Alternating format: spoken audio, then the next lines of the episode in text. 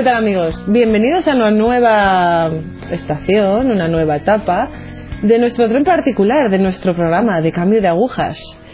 Hoy se sube con nosotros la hermana Morgan. Muy buena. ¿Qué tal? Muy bien.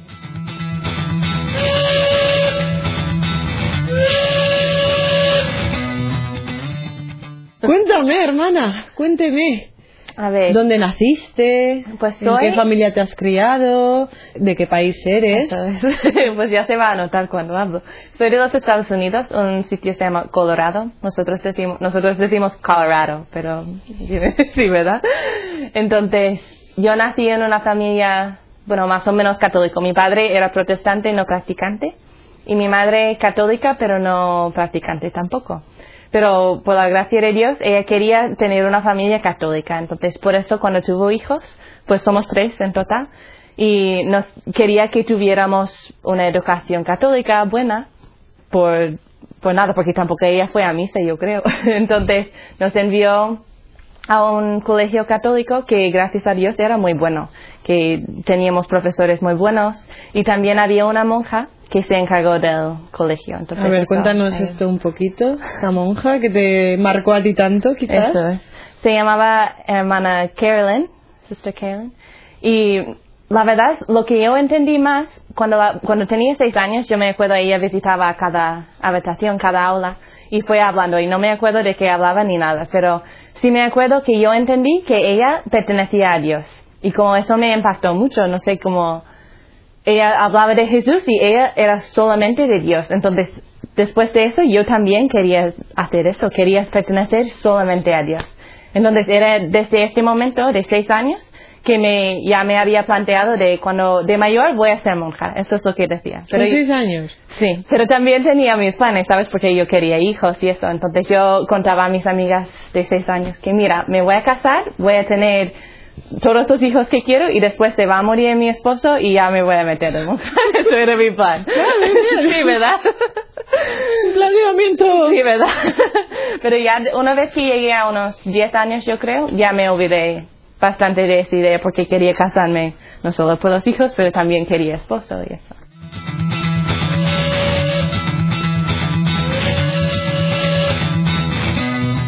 Pasamos nuestra primaria pensando estas cosas y a los 10, 11 años, ¿qué ocurre?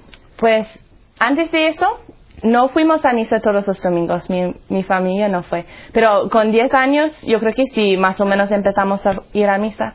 Pero también yo, em- yo empecé a meterme más en la televisión, en la música, y así poco a poco fueron cambiando mis valores. ¿sabes? Yo tenía ideas en la práctica no cambiaba mucho, pero en las ideas, como veía cosas de televisión que era, ahora lo pienso y yo pienso que estaba viendo, yo era una niña viendo unas cosas horribles y escuchando música también. Entonces, una vez que gradué de, de yo creo que tenía unos 13 años, fui a un instituto público. Vale. Y como ya tenía estas ideas un poco mal formadas, Cuéntanos, cuéntanos un poco estas ideas. Cuéntanos, sí, sí. Concretemos quizás un poco más estas ideas Pues para que los que nos están viendo sepan de qué hablamos.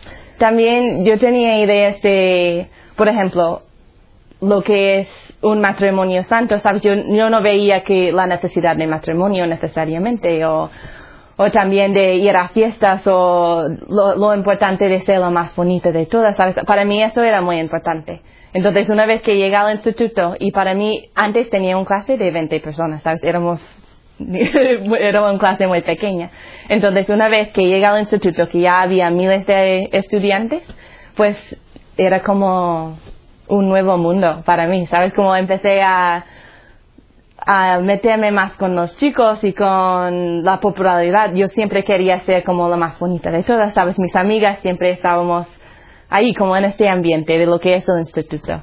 Vale, la hermana Morgan llega al instituto. Eso es. La hermana Morgan es muy guapa. Le encanta estar guapa. Eso es. Entonces, lo que pasó es que era un, poco un poco de una contradicción, yo creo, porque yo nunca me negué, ni- nunca negué a mi fe. Yo siempre era católica. Entonces, lo que hice es, o escogí, escogí no ver la contradicción de lo que estaba viviendo y lo que debe ser una católica buena, o yo intentaba convencerme que no era así. Entonces muchas veces la gente me preguntaba, ¿por qué? ¿Seguías tenía- yendo a misa? Sí, sí, y con 15 años una cosa me pasó, que empecé a conducir, porque en los Estados Unidos se puede conducir con 15, bueno, 16 años, empiezas con 15. Entonces, con 15 años yo tuve varios accidentes de coche, ¿Por qué? porque era una ¿Fallaba el conductora mala. Ah. Por eso.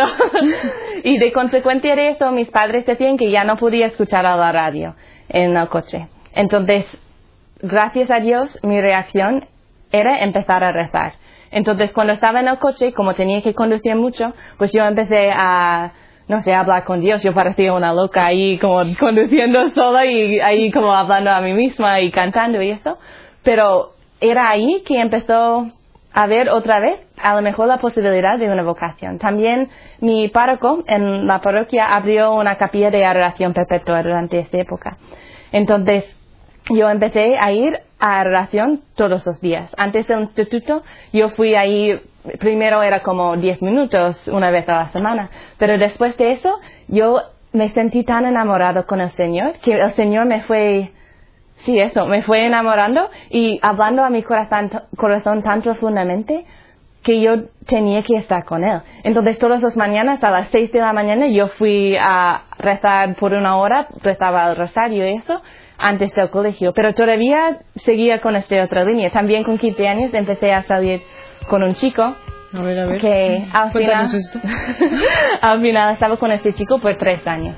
Pero a lo mejor seis meses en esta relación, yo veía que el Señor no lo quería para mí, porque poco a poco me estaba, no sé, sur- estaba surgiendo muchas de esas ideas que quería pertenecer solamente a Dios.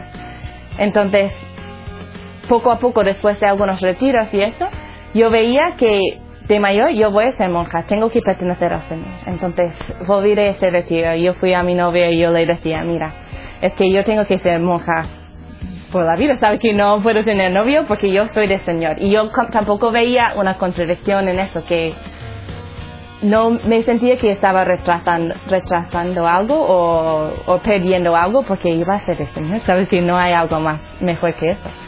Entonces él, yo creo que esperaba que no era verdad y él decía, pues ya vamos a ver, ¿sabes? Vamos.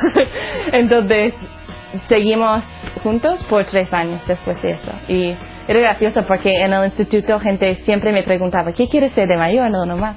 Y decía, pues yo voy a ser monja. Decía, espera, tú no puedes llevar la ropa que llevas y no puedes ponerte, maquillarte como te, como haces y tampoco puedes tener novio. Yo decía, sí, sí, yo sé, pero es que no lo quiero de verdad, ¿sabes? Ahora esto es lo que Dios quiere de mí y después voy a cambiar las cosas. Y eso era mi excusa en una manera, porque supuestamente estaba rezando ante el Señor en la Eucaristía, pero a la vez no le estaba escuchando porque salía con mis Llevábamos doble vida. Salías con tus amigas, seguías saliendo con este chico. Cuando salías con tus amigas, ¿cómo te sentías? Yo creo que muchas veces no, en el momento no me di cuenta que, pero después, ahora mirando hacia atrás, yo creo que me sentía muy vacío porque yo siempre estaba mirando hacia el futuro en este sentido, como cuando ya puedo llevar hábito, cuando ya, sabes, porque yo no sabía nada de monjas, nada, nada, nada de monjas, solo sabía que pertenecen al Señor y eso es lo que quería, entonces yo sabía que podían llevar hábito, entonces yo decía, pues yo quiero llevar hábito porque así no me tengo que preocupar de estas cosas y como no, yo creo que en ese sentido sí me sentí vacío, o me sentí vacía porque no querían estas cosas, eran una cosa del momento, pero era como mi sueño, el día que pueda ser monja, ¿sabes? Y dejar todas estas cosas. Pero si conocías a las monjas, el colegio católico, ¿qué eran? Eh, Sí, ¿Eran era solo una monja, sí, era una monja, pero ella, por ejemplo, no llevaba hábito, no, y tampoco hablaba mucho de ella sobre la vocación, ¿sabes? Por- y porque después del colegio no tenía contacto con ella. Entonces, por ejemplo, los votos de pobreza, castidad y obediencia, yo no tenía Tú no- tú no los ninguna conocías. idea, ninguna idea. Yo quiero ser monja, pero Eso es. todo lo demás.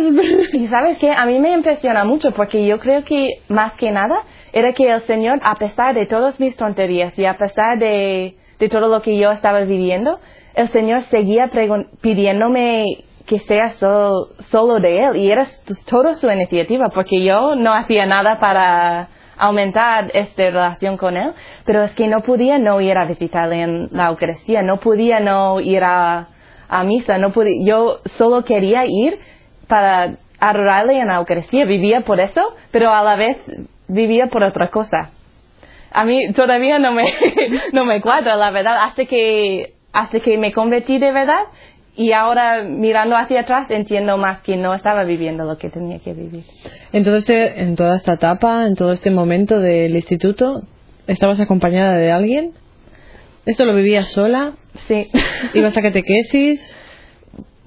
Sí, sí, tenía catequesis de confirmación. Y sí, fui a, hice unas cosas de retiros, por ahí también fui, durante esta época también, yo fui a un, a un viaje de misión a Perú. Y cuando estaba en Perú, pues también fue un seminarista. Y eso yo creo que era la, una de las primeras personas que me dijo la verdad que lo que estaba viviendo no estaba bien. Porque según todo el mundo lo demás era muy buena, ¿sabes? Como era la chica de parroquia, ¿sabes? Pero él veía y decía, si tú sabes que tienes vocación, ¿qué estás haciendo? ¿Sabes? Como tú tienes novio, tú tienes esta vida y no, no encajas, ¿sabes? Que no debes, eh, no debes de estar haciendo esas cosas.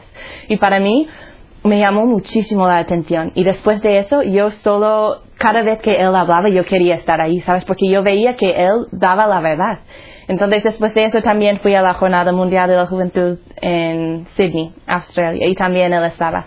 Entonces yo creo que aunque no era nada oficialmente como un director espiritual ni nada, él me ha ido muchísimo para ver, por lo menos dirigirme un poco en esta dirección, que lo que lo que tenía que vivir en una manera coherente, lo que el Señor me estaba pidiendo, era muy distinto de lo que estaba viviendo.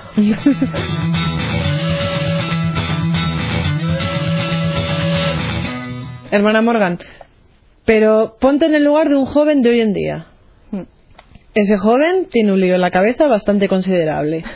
No sabe si tiene vocación, si la tiene, igual ha querido ser monja desde siempre, o sacerdote desde siempre, o simplemente servir a Dios de otra forma. Hmm.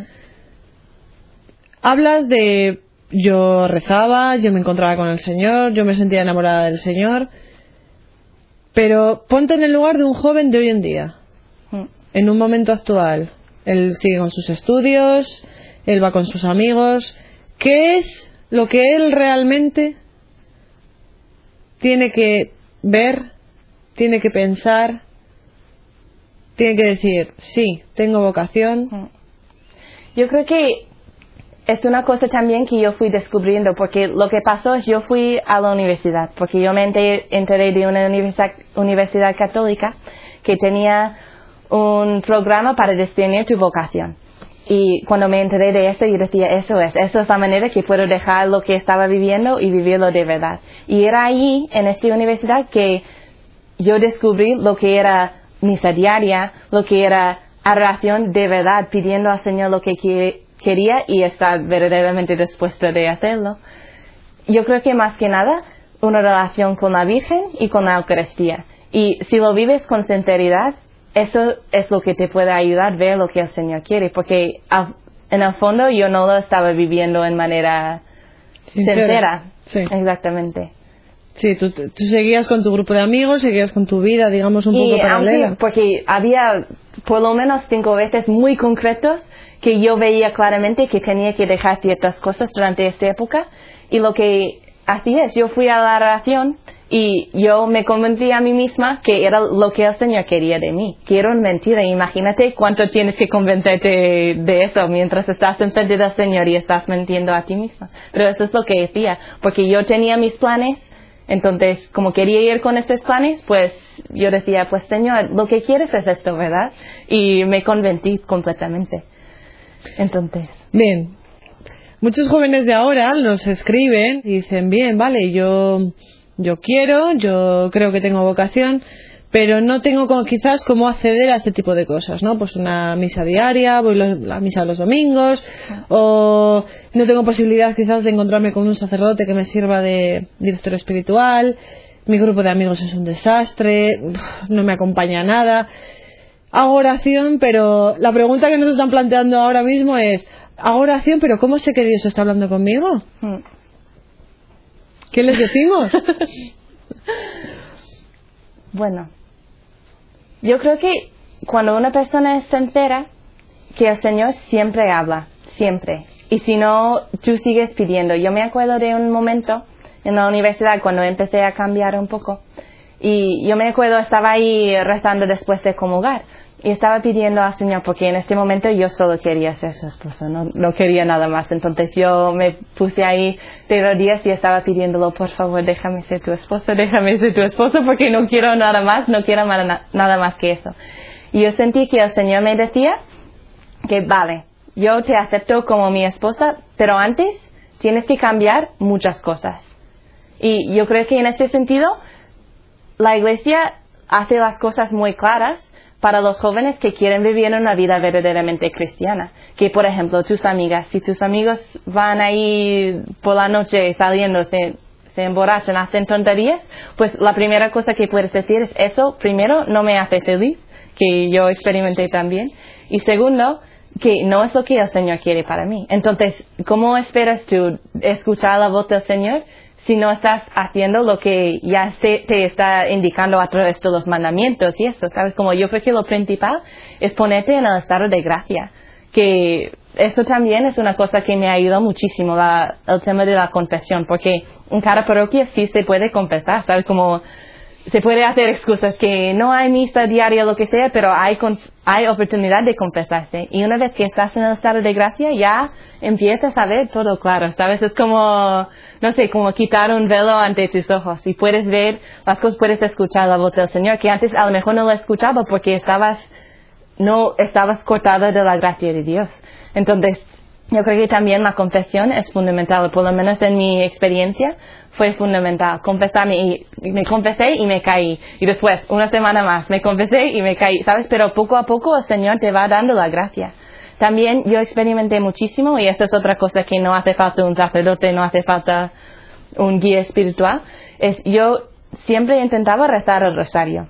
Y era una cosa muy graciosa porque yo me acuerdo en una época, pues yo no veía a la Virgen como mi madre ni nada menos, ¿sabes? Era madre del Señor, pero yo pensaba en una manera que ella quitaba importancia del Señor. Entonces yo decía, pues cuando yo me hago santa, como era muy orgullosa también, se ve, ¿verdad? cuando yo sea santa, pues puede ser la santa que no amaba a la Virgen, pero solo al Señor. Es que qué ridículo, ¿verdad? Pero ¿sabes qué? Después de... pobre la Virgen. Sí, ¿verdad? Pero mira, después de ese momento, yo creo que la Virgen me cogió completamente, porque después de eso, pues yo siempre empecé a rezar al rosario y me ayudó muchísimo. Y yo veía una conexión clarísima entre el hecho de cuando los días que rezaba el rosario, yo no caía tanto o yo podía vivir una vida mejor, ¿sabes? Como yo veía una conexión muy, muy, una conexión muy grande, ¿sabes? Entre la, la, relación con la Virgen y la vida de gracia. Y aún más, una vez que fui a la universidad, ahí era cuando, donde conocí a las hermanas de las siervas del hogar. Y como parte de nuestra carisma es defender a la Virgen y amar a la Virgen especialmente como nuestra madre. Entonces, era ahí cuando empecé a hablar con la Virgen y amarla, aunque me sentía tanto tonto a veces, yo decía, mamá, por favor, ayúdame. Y yo pensaba, si la gente pudiera enterar de lo que estoy pensando, estoy diciendo mamá como soy una niña de dos años, me sentí tonta, ¿sabes? Pero a raíz de eso, yo empecé a tener una relación más estrecha con la Virgen y ahora veo que era ella que me llevó que me ha llevado aquí, ¿sabes? No, no sería lo que soy hoy si no fuera por la Virgen. Pues eso es lo que diría, que hay, y yo, yo creo que también muchas veces los jóvenes, o yo por lo menos, hacían muchas excusas, ¿sabes? Yo podía decir, pues yo no puedo ir a misa diaria, pero era porque no intentaba ir a misa diaria, o por lo menos misa los domingos, ¿sabes? Que pues no funciona con mi horario, pero, ¿sabes? O no puedo confesarme, pero si tú no te estás esforzando en hacerlo, esa era mi experiencia, ¿sabes? Yo solo puedo contar lo que yo vivía, pero era... Y no sirve de ejemplo, no sirve de ejemplo.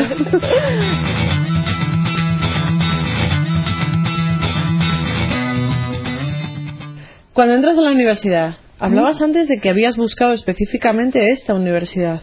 ¿Por qué? Porque cuando tenía 17 años, yo veía una página web de, bueno, una amiga mía me contó de una universidad donde ella fue, que era una universidad católica muy pequeña. Entonces yo fui a su página web y yo veía que tenía un programa de discernimiento, que era para chicas que pensaba que tenía vocación. Yo pensaba, esto es lo mío, ¿sabes? Porque yo no sé nada de vocación, yo no sé nada de monjas ni nada, pero eso es lo que, esto es lo que quiero. Y era muy gracioso de hecho, porque yo veía a una monja ahí en la página web, ¿no? Y como no sabía nada de nada, yo pensaba que las chicas del programa llevaban hábito. Entonces yo pensaba, cuando voy a la universidad, pues voy a llevar hábito, ¿sabes qué pasa? y ya me enteré antes que fui a la universidad, gracias a Dios, que eso no era el caso. Pero entonces fui a esta universidad porque yo creo que más que nada porque sentía vacía, ¿sabes? En el profundo no lo formulaba así en mi mente, pero sí como estaba buscando algo más, un paso más que podía dar. Y era ahí en el primer día de clase que conocí a las hermanas que en esta época estaban llevando el programa. Como ella se encargaba de las reuniones, tuvimos reuniones cada semana. Fuimos a, teníamos compromiso de misa diaria, dirección espiritual y confesión frecuente. Lo que más que nada era lo que es la vida espiritual más seria de una cristiana. ¿Conoces a las hermanas? Eso es. ¿Empiezas a participar quizás de sus actividades? Y las reuniones y eso. Y no era durante esta época me confirmé muchísimo en mi, en mi vocación, como decía, yo veía claramente que lo que tenía que ser, ser era totalmente de Dios, pero no sabía directamente dónde.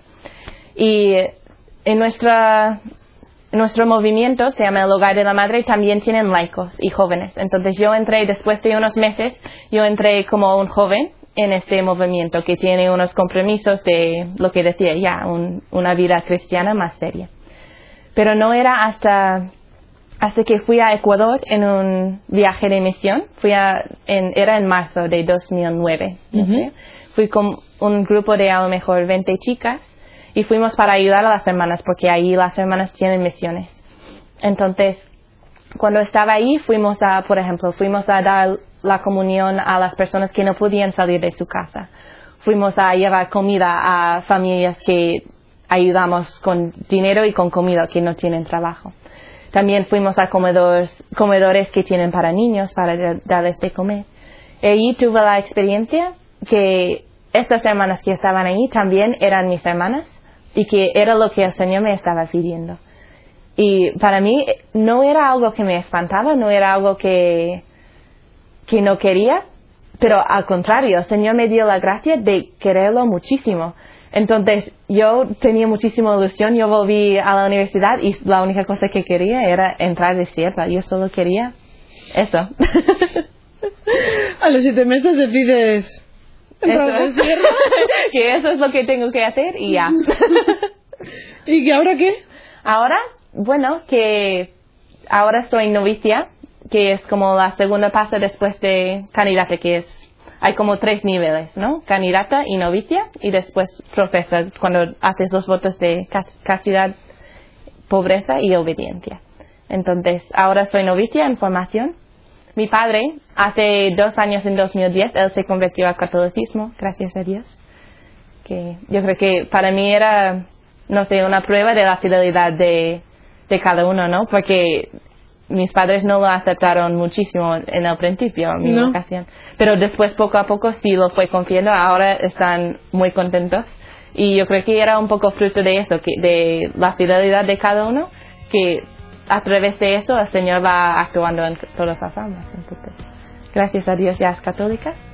Y estoy, no sé, intentando dar todos los momentos al Señor, ofrecer todo por la iglesia y por todos los jóvenes también que que encuentran la verdad, especialmente en la Eucaristía, porque yo creo que ahí es el clave de todo, que es donde el Señor se da a nosotras para que podamos conocerle, porque es, no es un Dios lejano, es un Dios que está enamorado con nosotros y quiere que nosotros nos enamoremos con Él. Hermana Morgan. Sí. Me encantan tus ojos. es verdad. He de confesar. Me encantan tus ojos porque son claros, son limpios y son brillantes. Y son enamorados y están enamoradísimos. Y esto, o sea, son cosas que no sé si los que están en casa lo podrán ver, pero son cosas que llenan, son cosas que se ven. Y es con lo que me quedo, con lo que nos quedamos hoy. Esos ojos son de novicia, son de novia, son de futura esposa del Señor. Son de alguien que está enamorado. Es una gozada. Así que me alegro, me alegro de haber estado hoy contigo, me alegro de que, de que hoy has estado con esos jóvenes que nos están viendo, con esos papás que sabemos que nos están viendo, que a veces no saben cómo expresarles quizás este tipo de cosas a sus hijos, que ellos quieren que sigan una formación católica, pero no saben realmente el camino. Y escucharte hoy, la verdad que, que llena. Gracias. Ah, ah sí, muchísimas gracias. Bueno, amigos, pues nada, aquí lo dejamos. Nos vemos el próximo día, en la próxima entrega, en el próximo viaje que nos subamos a este tren con un nuevo nueva maquinista que nos cuente estas cosas, que nos cuente su cambio de agujas. Muchas gracias. Gracias.